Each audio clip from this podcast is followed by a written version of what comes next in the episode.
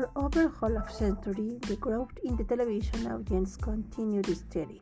Now, a thought following publication of a report into the nation's viewing habits or TV marketing organization claims this may no longer be the case.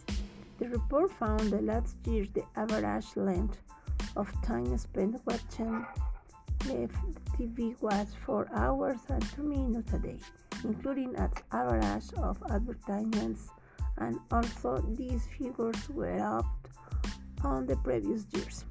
The authors of the reports believe the rate of increase is now slowing.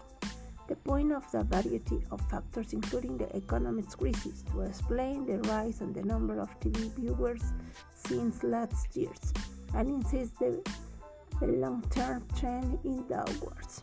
This report, however, ignores the increasingly wide choice that people now have in the ways they can watch TV, ranging from home computers or to mobile phones.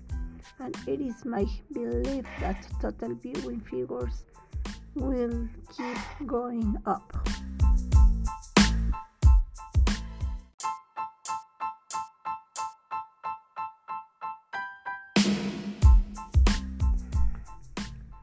For over half a century, the growth in the television audience continued steady.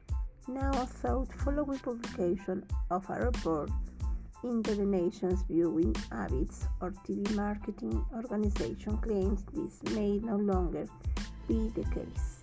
The report found that last year the average length of time spent watching TV was 4 hours and 2 minutes a day including an average of advertisements, and also these figures were up on the previous years.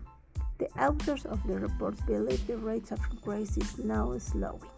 The point of the variety of factors, including the economic crisis, to explain the rise in the number of TV viewers since last year's, and insist the, the long-term trend in downwards. This report, however, ignores the increasingly wide choice that people now have in the ways they can watch TV, ranging from home computers or to mobile phones. And it is my belief that total viewing figures will keep going up.